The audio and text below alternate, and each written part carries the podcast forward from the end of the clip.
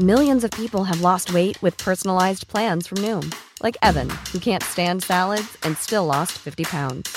Salads, generally, for most people, are the easy button, right? For me, that wasn't an option. I never really was a salad guy. That's just not who I am. But Noom worked for me. Get your personalized plan today at Noom.com. Real Noom user compensated to provide their story. In four weeks, the typical Noom user can expect to lose one to two pounds per week. Individual results may vary. El Heraldo Media Group presenta Periodismo de Emergencia con Arturo Rodríguez, Hiroshi Takahashi, con las reglas del oficio. Comenzamos.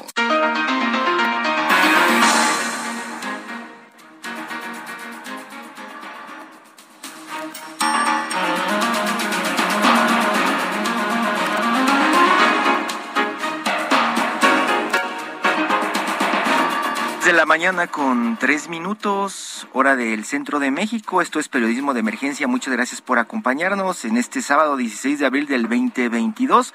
Como en todos los fines de semana estamos acompañados por Monique, Mónica Reyes. Buenos días, Monique. Buenos días, ¿qué tal, Hiroshi? Amigos, qué gusto saludarlos. Ya nos diste una actualización de lo Así que está es. sucediendo y lo que eh, pues está dominando la información de las redacciones en este momento, Monique. Y a la Claro. distancia, Arturo Rodríguez, qué gusto saludarte, Arturo. Buenos días.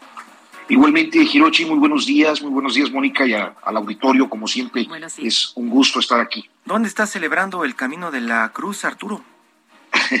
Estoy en Saltillo, Coahuila, que es eh, mi tierra. Me vine pues a pasar los, los días santos por acá. Platicábamos hace algunos días que por lo menos acá en el centro del país, en la Ciudad de México, pues hay varias formas de festejarlo. Uno de los eh, asuntos que siempre hacen los chilangos, Arturo, pues es agarrar su auto y irse a Cuernavaca, irse a, A Acapulco, Puebla, a Puebla, Querétaro.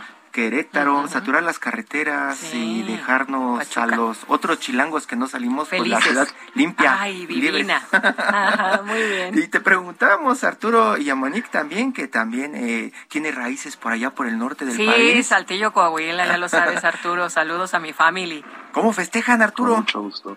Pues mira, eh, la gente suele, eh, digamos que dependiendo de las posibilidades económicas, pero eh, hay mucha gente que va a los, a los ranchos, a las rancherías. eh, hay algunos destinos, eh, pues de pueblo, pueblo mágico, Parras de la Fuente, en Coahuila, Santiago, Nuevo León, Cuatro Ciénegas. Las presas se llenan de muchachos ahí en tiendas de campaña. Este, pues ya sabes, en la fiesta desde el jueves. Y bueno, pues quien tiene eh, mejores condiciones para salir de la ciudad eh, con mucha frecuencia, sobre todo desde ahora que está esta autopista más rápida eh, hacia Mazatlán. Mazatlán es uno de los puntos que de pronto eh, se utilizan en estos días, Arturo. Pues, ¿Qué te parece. Arturo, si vamos al próximo pasado para meternos un poco en contexto, para pues entender también este fin de semana cómo, cómo nos cae como, como, como balde de agua fría? Buena información. Vámonos, pues. Claro que sí. Gracias. Próximo pasado, la noticia que debes saber.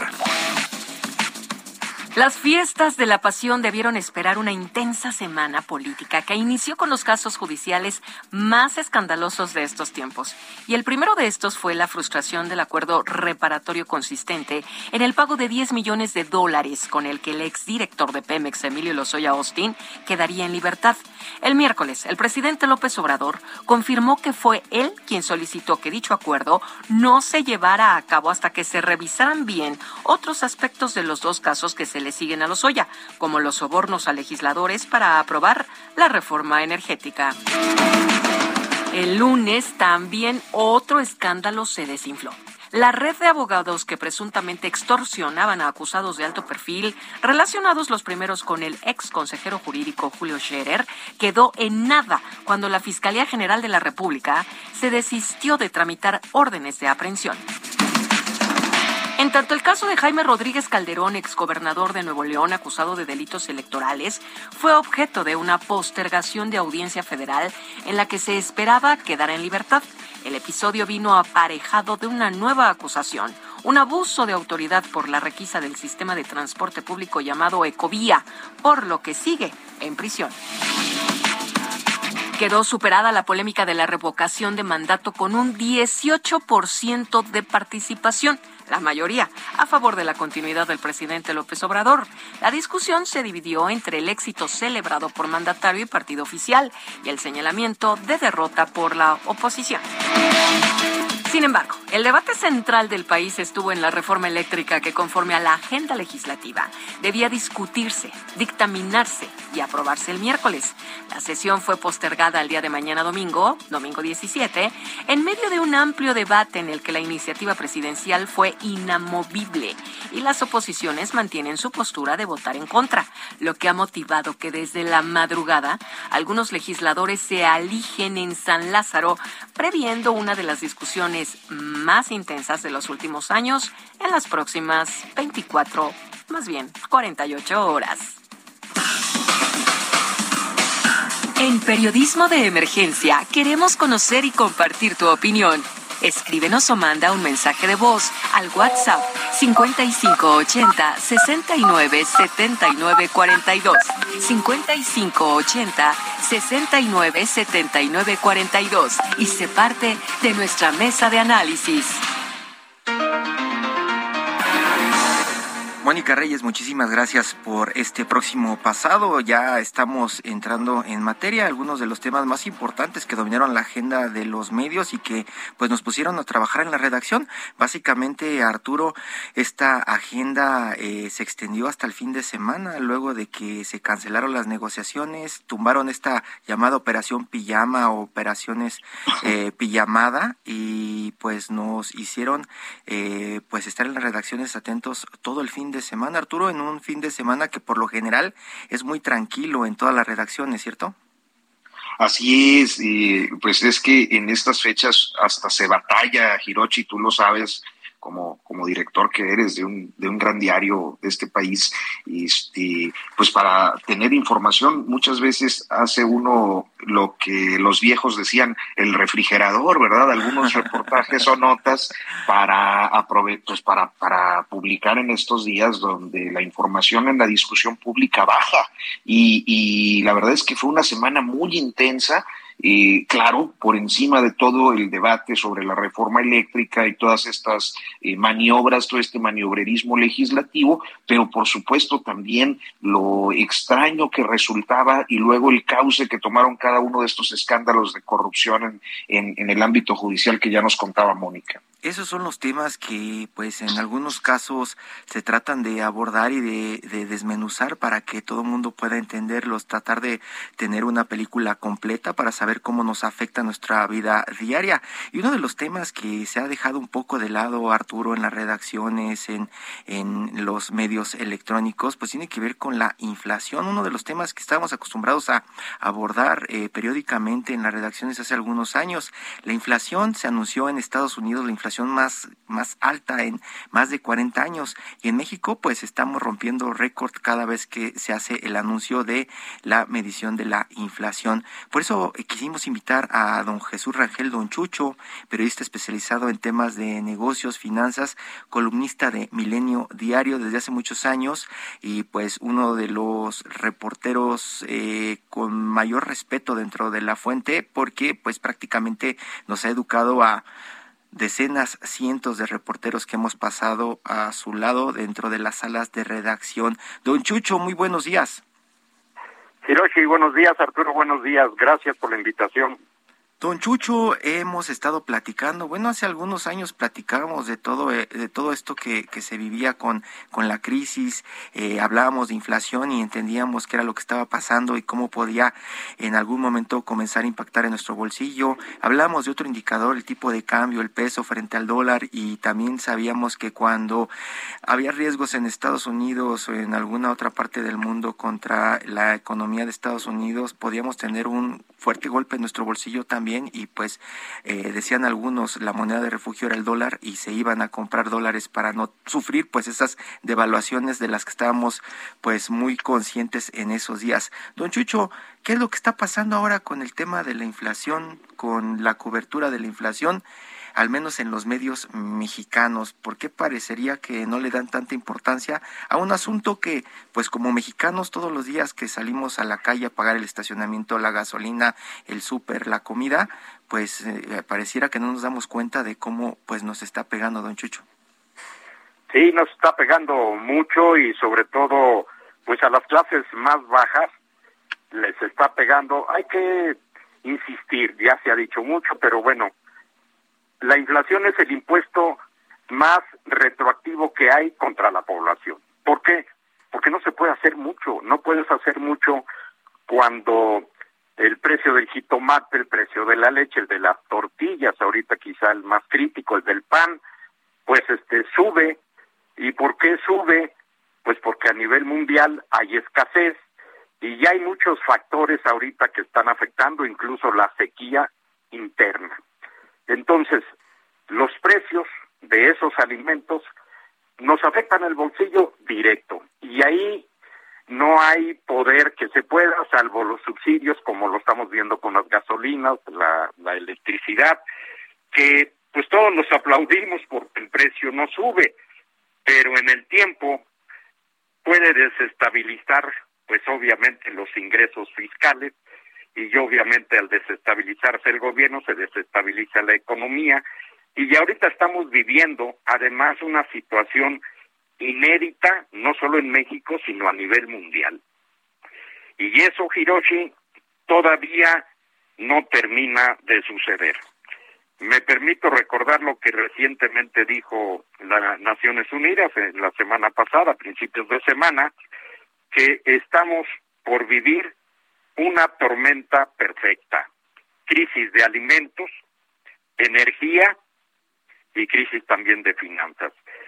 Y además voy a retomar algo de lo que ya dijo Francisco Suárez Dávila, ha sido embajador, fue subsecretario de Hacienda, tiene mucha experiencia, indudable, que estamos viviendo una crisis eh, económica, pero que es muy compleja. ¿Por qué? Porque viene de una pandemia con depresión económica o estanflación, crisis fiscal y financiera y problemas geopolíticos. Todo esto junto en una sola crisis. Nunca en la historia del país se habían vivido este tipo de circunstancias y evidentemente el tema que nos relaciona mucho más, pues es la estanflación ahorita en el caso de México. Estanflación es estancamiento económico, un crecimiento muy ridículo lo que hemos tenido durante tres trimestres en México y una inflación creciente, como bien lo dijiste, pues prácticamente a niveles históricos. Si todo esto lo juntamos, pues estamos viendo no solo una tormenta perfecta, sino una tormenta que puede causar daños, sobre todo sociales, muy, muy graves, Hiroshi. Arturo. Sí, bueno, pues eh, muchas gracias primero por tomarnos esta comunicación hoy sábado, sábado de gloria, y creo que eh, uno de los eh, aspectos es ¿Qué hemos resentido hasta este momento? Eh, ¿Qué es lo que eh, en el bolsillo eh, podríamos ver reflejado ya de, este proceso inflacionario? Bueno, uno de los efectos centrales, bueno, a ver, primero, el crecimiento económico ya se degradó, para no decir se devaluó, porque solo eso es para el tipo de cambio. Habíamos previsto 2.2% de crecimiento para este año pues ya Moody's habla de 1.1%. Eh, como todos sabemos, recientemente se presentó eh, los precriterios de política económica para incluso el 2023 y pues parecería que ya se están moviendo muy fuerte. En ese documento se hablaba de un crecimiento de 3.4%. Bueno, los precios al consumidor se hablaba de 5.5% en los precriterios para todo este año. Pues evidentemente todo hace ver que va a ser arriba de, del 8%. Estamos hablando que son promedios. ¿Por qué? Porque es probable que baje abajo del 6%, este tipo de indicador, pero todo hace pensar que no será así. ¿Por qué? Y esto es un elemento que yo creo que tenemos que entender con claridad. A ver, el 80% de las mercancías a nivel mundial, de las exportaciones de todos los países, de las importaciones, es por mar. Y ahorita, por las circunstancias de la guerra, también derivado de lo que vivimos por la pandemia, lo que antes se tardaba pues eh, algunos meses en transportarse las importaciones que hacían a nivel mundial, por ejemplo, de alimentos de Rusia, estamos hablando que de ahí eh, en Rusia y en Ucrania se produce el 30% del trigo, de la cebada, del maíz, para nosotros es importante el maíz y el trigo, el 30%, insisto, Rusia y Ucrania. Bueno, hoy se tardan en promedio 18 meses el transporte por mercancías en el mar. Estamos hablando siete veces más de lo que se veía en marzo de 2020. ¿Y qué significa esto? Evidentemente los productos que van a llegar por mar, 80%, insisto, de nuestras importaciones, pues evidentemente van a tardar más. Por consecuencia, los precios de esos productos de importación, entre los que tenemos alimentos, maíz, frijol, etcétera, leche incluso, pues van a tentativamente van a subir de precio, precisamente nada más por este problema de transportación. Bien, en combustibles es lo mismo. Ahora, si la guerra se agrava, evidentemente el precio del petróleo bueno, hay quienes han dicho que puede llegar a 300 dólares el precio del petróleo y esto significa que nuestras gasolinas que importamos van a subir de precio, que el gas que usamos prácticamente para todo va a subir, de precio, incluso para generar electricidad y por consecuencia en los gobiernos, no solo el de México, todos los gobiernos de Estados Unidos van a tener que ejercer políticas económicas y fiscales muy diferentes a las que hemos visto Hiroshi y Arturo. Don Chucho, pero ese es el tema, parece que ese es, eh, eh, ese es el centro de las críticas. Eh, en otros gobiernos, en otros momentos, cuando comenzaba a pegar la inflación, cuando comenzaba a pegar la crisis económica, se implementaban medidas económicas para contrarrestar el golpe en la población. En este momento estamos viendo que está llegando el trancazo seco todo el tiempo intenso y parece que no se está haciendo nada, que es una de las cosas que usted escribe en su columna también y que dice el señor Francisco Suárez Dávila, ¿no?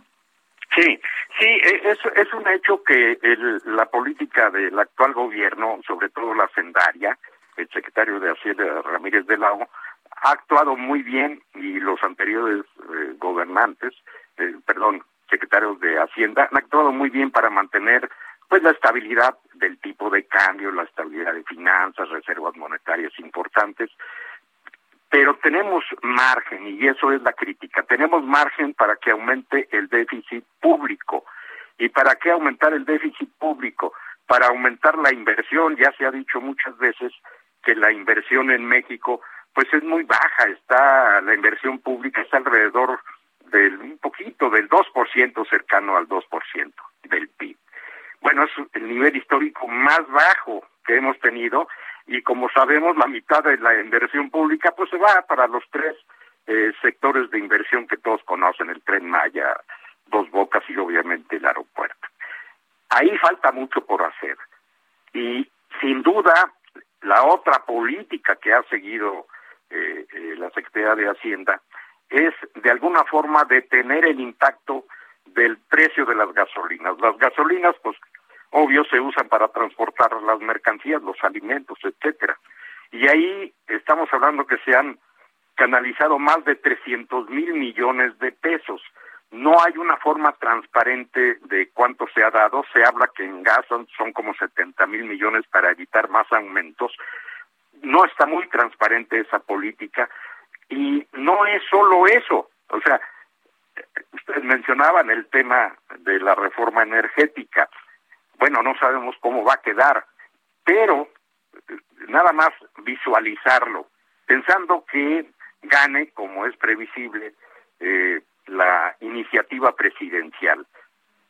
Vemos todavía que hay negociaciones para jalar a diputados de otros partidos y hacerla válida. ¿Qué significará? Bueno, si gana CFE y coloca primero su energía, su energía cara y su energía además contaminante, evidentemente el precio que tiene que llegar al consumidor debería ser más alto. O van a dar más subsidios, que no sabemos, o van a, dejar el impacto directo. Y, si aumenta la luz, pues va a aumentar todo, tortillas, ¿te parece bien? Eh, digo, porque son somos consumidores de tortillas altamente, ¿no? ¿Y qué puede pasar, como lo advierte eh, sobre todo Suárez Dávila?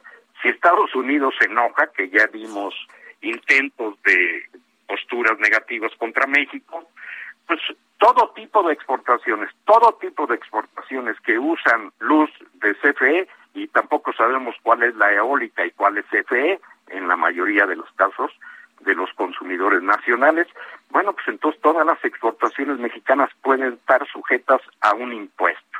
¿Y esto qué implica? Aumento de precios.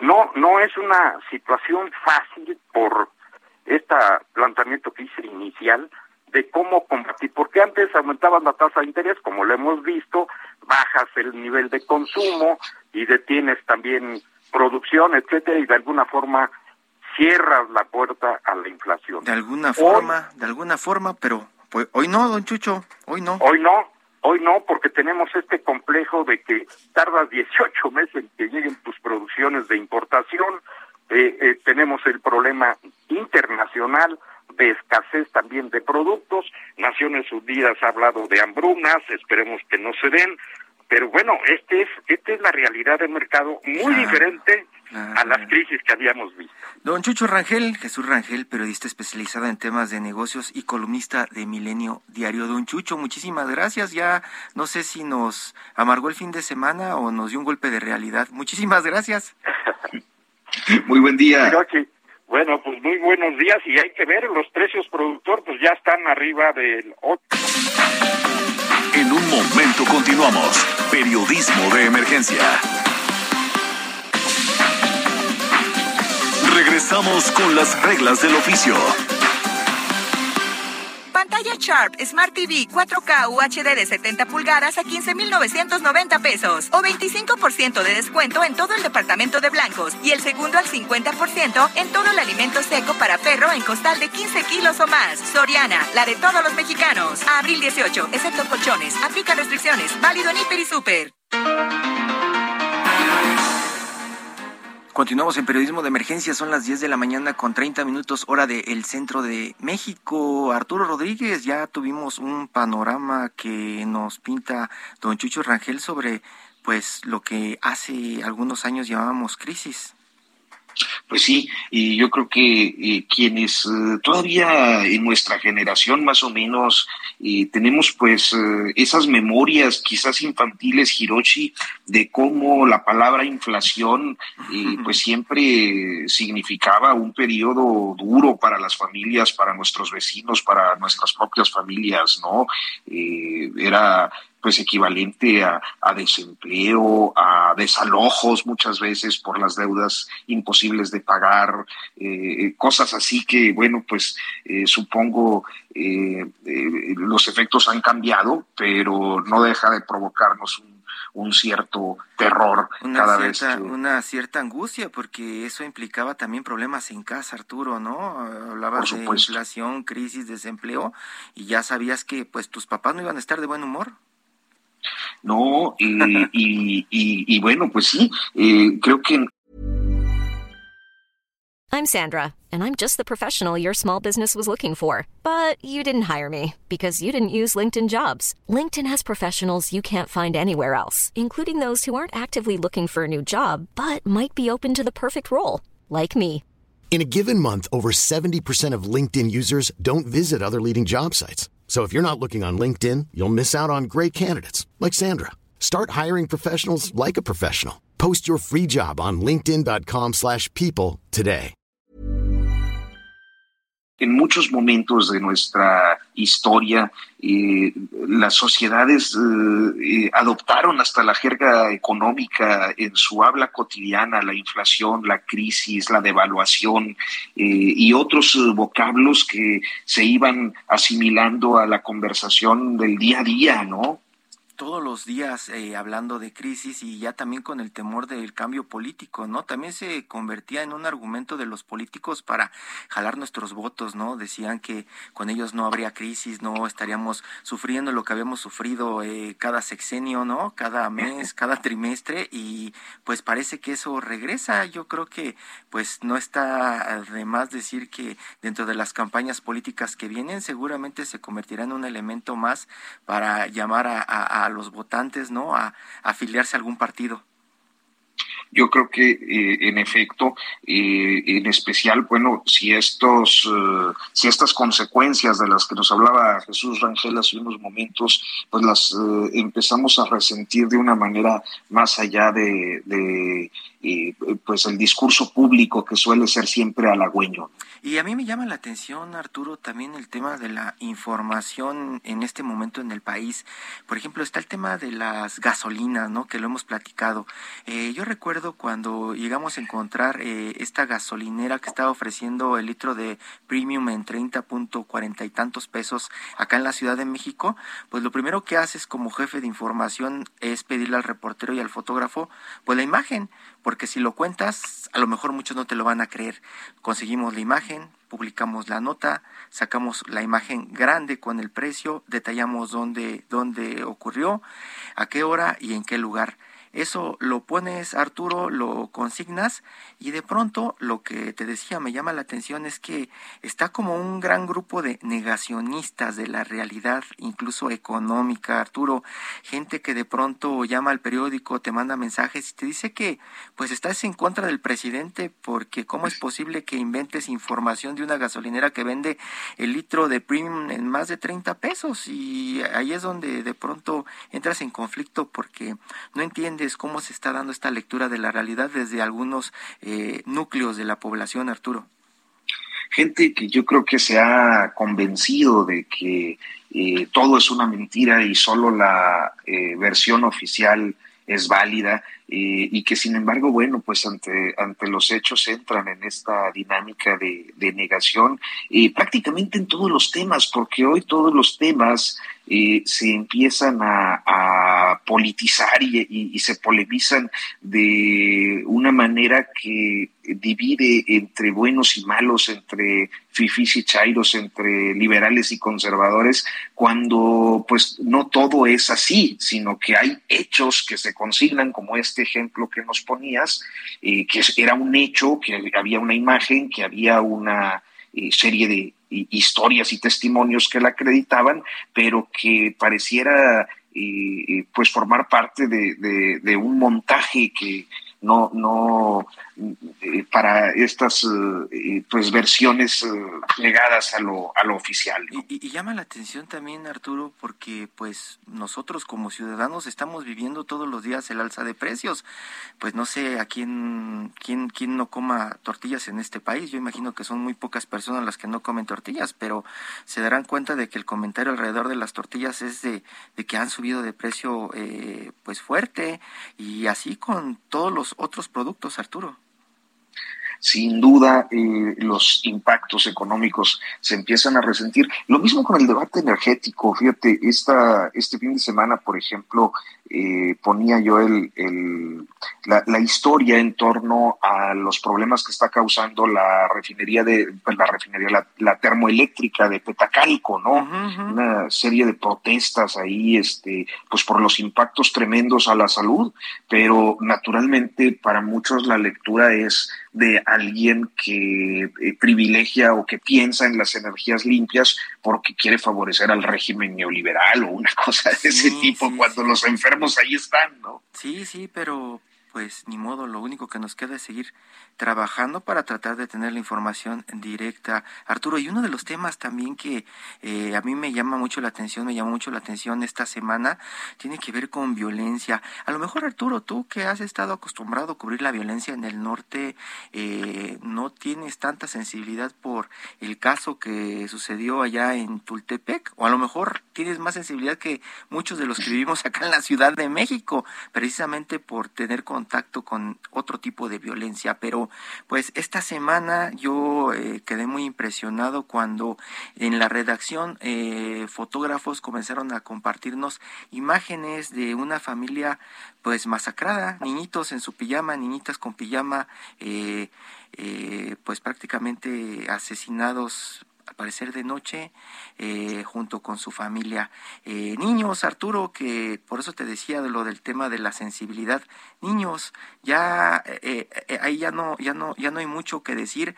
Si un hombre que está armado mata, mata pues al probablemente los más indefensos, ¿no? Este, además de, de, violencia, pues yo creo que ya entran otros, otros parámetros para medir ese tipo de, realidad que estamos enfrentando, Arturo. Sí, el, episodio es eh, auténticamente, eh, pues, eh, tremendo, terrible, y yo creo que no hay forma de no ser sensible ante una ante un hecho tan tan tremendo como el que vimos. Y además creo que lo que perturba a muchos es eh, el hecho de que esta situación se presente a las puertas de la capital, que suele eh, pues mantenerse como un territorio indemne a eh, pues estas violencias tan generalizadas en otros territorios del país. Sí, es, y es por eso que te decía, ¿no? Como que lo generalizamos más allá de la Ciudad de México, del área metropolitana, lo generalizamos como la violencia en Monterrey, la violencia en Ciudad Juárez, la violencia en Tijuana, la violencia en San Cristóbal de las Casas, pero hablar de la Ciudad de México y una masacre así de una familia, pues no es tan común. Por eso, Arturo, hablamos con Luis Carriles, director de la prensa, el diario que dice lo que otros callan, uno de los medios que le ha dado una cobertura amplia a este asunto y a otro tipo de asuntos. Y pues Luis, Luis Carriles, ¿esto es algo normal, Luis?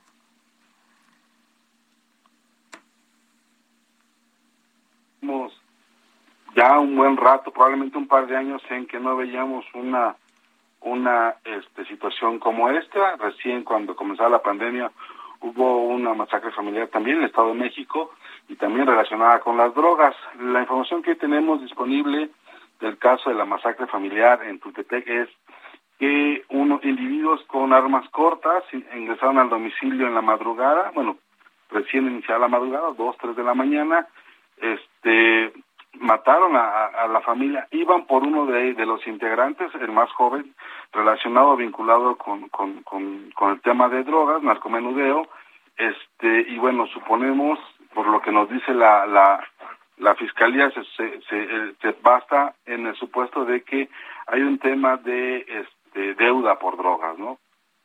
Este, probablemente vinculado al, al, al, al, al no más al masculino, digamos, al, joven que estaba ahí, de aproximadamente 20, 20 años, poco más de 20 años, y este y lo que la fiscalía nos dice es que hay una hay pistas sobre una banda denominada los Rikis como que habrían sido los responsables de, de este eh, de esta masacre. Arturo Rodríguez. Estimado Luis Carriles, ¿cómo estás? Buen día. Fíjate que eh, pues yo estaba pensando en, en esta situación eh, y cómo eh, de manera cíclica eh, vemos a las infancias comprometidas eh, en estos eh, eh, pues ajustes de cuentas, enfrentamientos, matanzas, infancias que bueno pues en este caso en particular nos abruman las imágenes y, las historias en torno a, lo que ahí ocurrió, pero que me parece pudiera ser tú que estás más en la en la información pues de seguridad de, manera cotidiana algo más común de lo que de lo que luego suponemos, ¿no? La pandemia nos dio, y debo decirlo, un par de años, digamos, de cierta tranquilidad. ¿no? Los últimos dos años, este, la gente encerrada, hubo, otro tipo de crimen, hubo, hubo crimen, hubo más violencia familiar, hubo más, este, digamos, relacionado con temas internos de la familia. En el caso de la masacre, pues te digo, es un tema de drogas que, que tiene que ver evidentemente con la reapertura del mercado, ¿no? Este, la gente otra vez en la calle, la gente otra vez consumiendo. Y sí hemos notado que a partir de hace un par de meses comenzó a subir de nuevo la violencia, sobre todo en el Estado de México, ¿no? Sobre todo la zona conurbada, que es la que más mueve, eh, que es la que más trasiego de droga tiene. Y que muchos canales se habían quedado este, desvinculados, digamos, al mercado. Hoy lo que sabemos y lo tenemos súper claro es de que este, cada vez que hay una masacre como esta o cada vez que hay... Porque el mismo día, curiosamente, el mismo día hubo una matanza también, una balacera adentro de un bar en el Estado de México, ¿no? Y, y, ese fue también de, de ajuste de drogas. Un, un, un grupo de narcomenudistas entró a festejar a un bar, seguido por otro grupo, y adentro se armó la balacera y también hubo cuatro muertos y como once heridos. O sea, vamos, ese día sí estuvo como muy plagado de violencia y pues sí, lo hemos ido notando conforme se ha ido abriendo, conforme se ha ido abriendo el país, a la, regresando, digamos, al, mundo real, a la, a la nueva normalidad tras la pandemia, pues este, vamos encontrándonos cada vez con casos como estos, ¿no? Donde, pues, entre las deudas que se debían y, y las nuevas deudas y este y la disputa territorial por mercados, bueno, pues ahí vamos, vamos viendo poco a poco cómo, cómo este, pues crece de nuevo el tema de narcotráfico y violencia, ¿no? Pero hablamos, por ejemplo, Luis, de Culiacán, de Michoacán, de Chilapa, de algunas zonas que sabemos que pues tienen el tráfico de drogas o el control de las drogas importante en este país. Pero Cotitlán, Izcalli, ¿qué hay en Cotitlán, Luis? Pues este, trasiego, básicamente es, es entrada y salida de, es disputa territorial por, por los caminos, ¿no? Este, es este, de toda la vida había sido una entrada y una salida, digamos, común, simple, fácil, rápida, y este, de pronto, pues, el tema es, no hay tanto dinero para pagar la droga, entonces pagas con droga y entonces tú la vendes, entonces la, de, la, la, te la deben a ti, no te la pagan, y es una enorme cadena que se comienza a generar. El tema es cuando te comienzan a pagar con droga, eh, la droga que debes de vender, no, no, es que, pues, este, luego no entrega las cuentas correctas, ¿no? Y en muchos casos, a la hora de saldarlas, pues este, ocurren este tipo de cosas.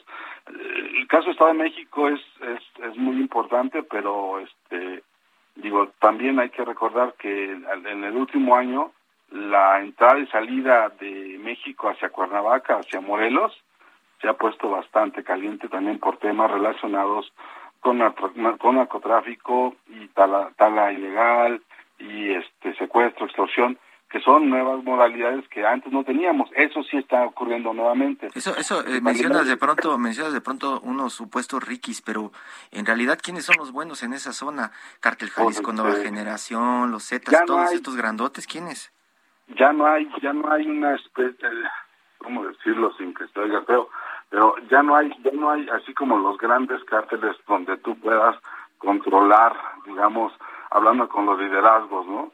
Ya son pequeñas células que se mueven de manera independiente por, por las zonas y van disputando literalmente esquina por esquina, ¿no? Hay como, como grandes asociaciones, digo, estamos trabajando varios, varios temas al respecto, pero este, hay un montón de nuevas bandas, de nuevas pandillas que se están apoderando de zonas completas de la Ciudad de México o que están peleando esas zonas con, con antiguas bandas y o con la policía. Este, por decirte algo, este, el tema de los Rikis, por ejemplo, pues es, es una es una pandilla que en su momento estuvo relacionada con la familia, luego con la Unión, luego con el cárcel de Jalisco, ¿no? O sea, de alguna forma sus proveedores han sido siempre este, gente relacionada con, con, Michoacán o Jalisco. ¿no? Entonces, este, pues eh, ellos son compradores y, o revendedores más bien, ¿no? Entonces, a la hora que distribuye, ya, ya no tenemos como, como la gran certeza de que es un grupo grande el que está controlando esto. son pequeñas células las que se están moviendo de manera más rápida, este, el, por, por la, por, por los diversos callejones, digamos, de la Ciudad de México y el Estado de México. Entran por Naucalpan, entran por Ecatepec, entran por Sutitlán, entran por Chalco, entran por El Paz, entran por Tlalpan, ¿no? O sea, este, ya no es como un solo grupo controlando esto. Hasta hace cuatro años, cinco, teníamos dos grandes grupos en, en la Ciudad de México, la Unión Tepito y la Antiunión. Este, y bueno, pues este, la escuela la han dejado y poco a poco se han ido creando pequeños grupos que manejan armas, porque eso es, eso eso es interesante, de dónde están sacando las armas, ¿no? Un porcentaje importante de estos proviene de las propias fuerzas policíacas, ¿no? De gente que les roba las pistolas a los a los policías, los las escopetas, los los rifles y otro es tráfico que viene de Michoacán, de Jalisco, este, de Veracruz, ¿no? Que traen armas más más pesadas, un poco más grandes, ¿no? Arturo. O sea, Sí, Luis, eh, eh, me, me eh, volviendo a este asunto, me llama mucho la atención cómo pues la zona próxima a la Ciudad de México ha tenido episodios tremendos con menores. Yo insistiría en esto. Hace unos días estábamos viendo las protestas por el caso Hugo Carvajal, eh, también al parecer con alguna relación con, con narcomenudeo. Eh, hoy tenemos esta, eh, este, pues esta masacre tremenda y, y, bueno, pues quizás es como buen momento para, para saber en tu experiencia hacia dónde se está encaminando pues la realidad de la Ciudad de México y sus conurbaciones. Eh, hay, hay, como tres niveles de autoridad involucrados que están intentando frenar esto. Es lo, lo, que más lo, lo, más grave en México es, por ejemplo, la distribución, ¿no? Que ya está llegando a niveles donde en cualquier bar que vayas a la Condesa, cualquier restaurante que vayas en, en la Roma, norte, sur, este, que tú vayas simplemente a echarte un trago con tus amigos, pues ya tienes gente en el baño vendiéndote forzoso o intentando forzarte a comprar droga y normalmente la, los dueños de los establecimientos toleran eso porque están siendo extorsionados por derecho de piso, por alguna banda, algún o, o alguien que asume ser una banda, que esa es la otra, ¿no?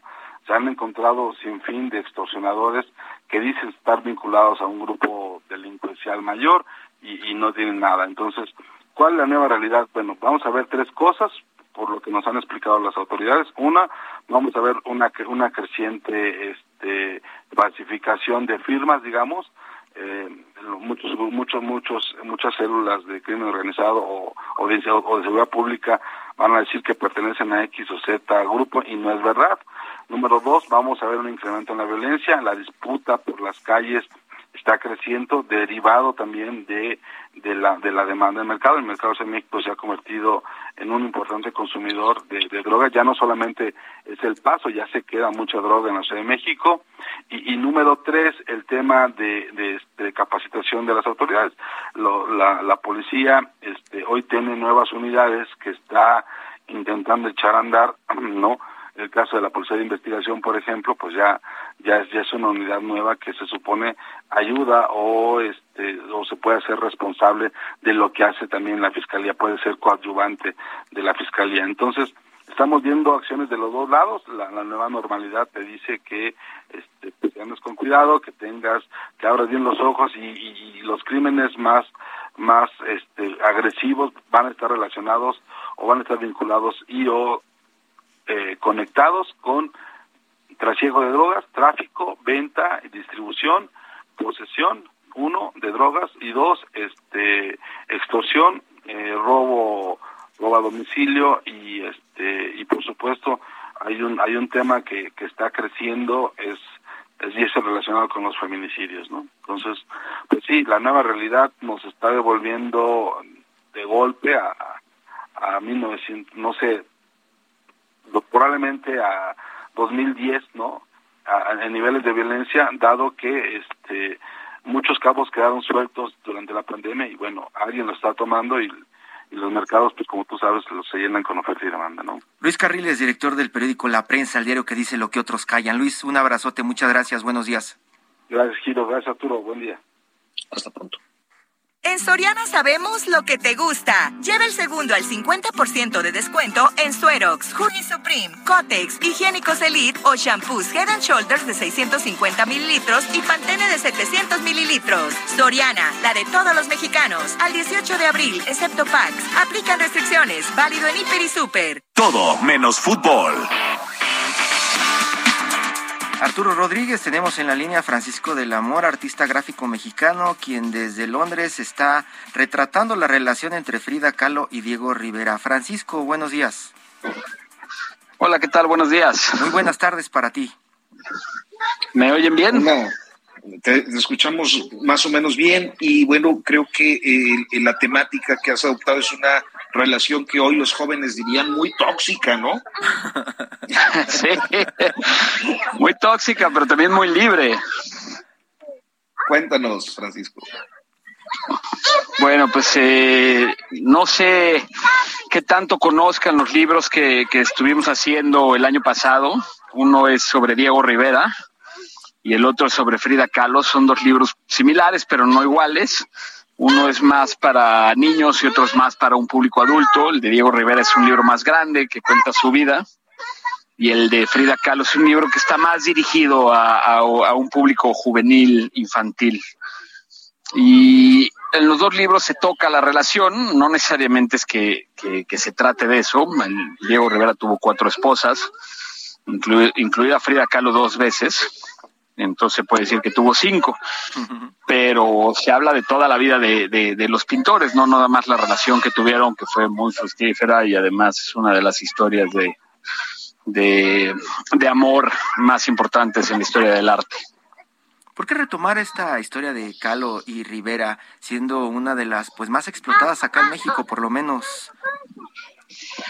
Bueno, pues eh, a mí me interesaba el personaje de, de, Diego Rivera, no, como te digo, no, no, no la relación de Diego Rivera y Frida Kahlo uh -huh. en concreto, sino el personaje de Diego Rivera que me parece que es muy rico y que además me parece que, que, que no está tan explotado, que se conoce poco, que no tiene la, digamos, la, la biografía más reciente que yo leí tiene 40 años. Uh -huh. Eh, este, y me parece que es un, un, buen momento para retomar estas figuras. Y un buen momento Sobre para todo. retomarlo a partir de tu trabajo, Francisco. ¿Cómo podemos encontrar tu trabajo para recomendarlo en este momento y que corran a, a tener estos, estos textos y estas, eh, pues, eh, estos libros?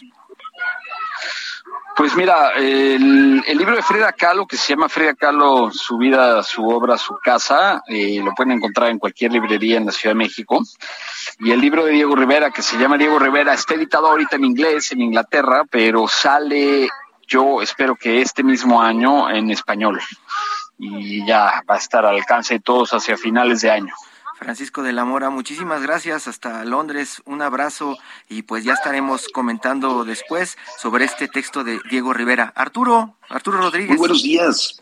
Gracias, eh, Hiroshi, gracias, auditorio. Hasta mañana. Hasta mañana, muchísimas gracias por su compañía.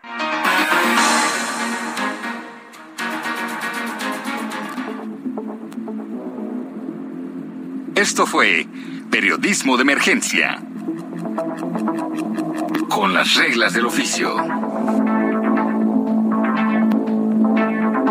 Heraldo Media Group.